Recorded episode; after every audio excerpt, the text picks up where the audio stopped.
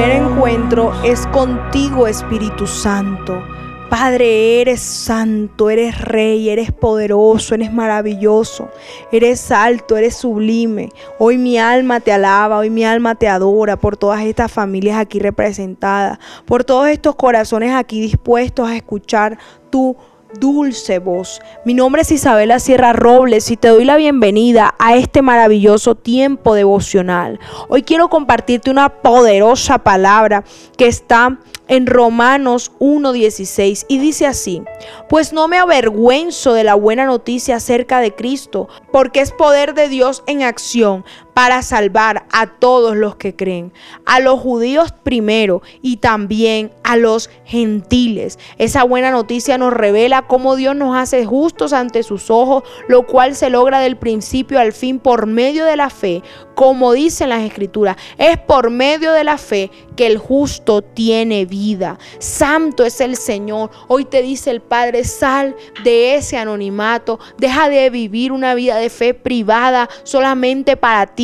Hoy Dios te dice, no te avergüences, no te apenes, no te amedrantes para hablar de Dios, porque necesitan muchas personas escuchar lo que Él ha hecho contigo, para que ellos también reciban de las maravillas que Dios ha cumplido en tu familia, en tu trabajo, en toda tu vida, de esas promesas, de esos prodigios, de esos milagros, eso que te tiene enamorado, enamorada del Señor. Otros necesitan saberlo.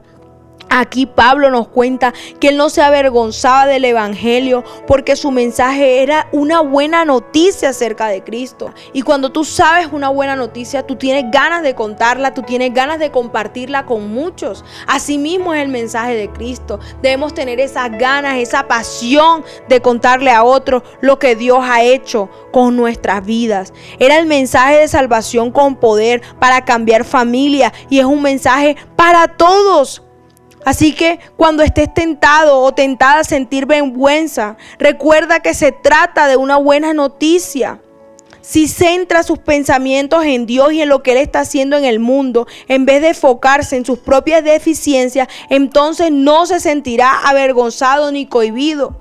Aún el mismo Moisés dijo que él era tartamudo. Aún Jeremías dijo que él era demasiado joven. Pero Dios los capacitó, Dios los llamó, Dios los eligió. Y esos defectos Dios los hizo a un lado para él glorificarse. Asimismo yo te digo, yo soy una persona que todavía está en proceso, no soy perfecta, pero he dispuesto mi vida y he visto el respaldo de Dios a través de hablarle de Él a muchos. Y hoy muchos de ustedes están conectados con Él a través de lo que Él me da a mí. Por eso te digo, no nos cansemos de hacer el bien, no nos cansemos de compartir su palabra, porque grande es nuestro galardón en el reino de los cielos. Amén y amén.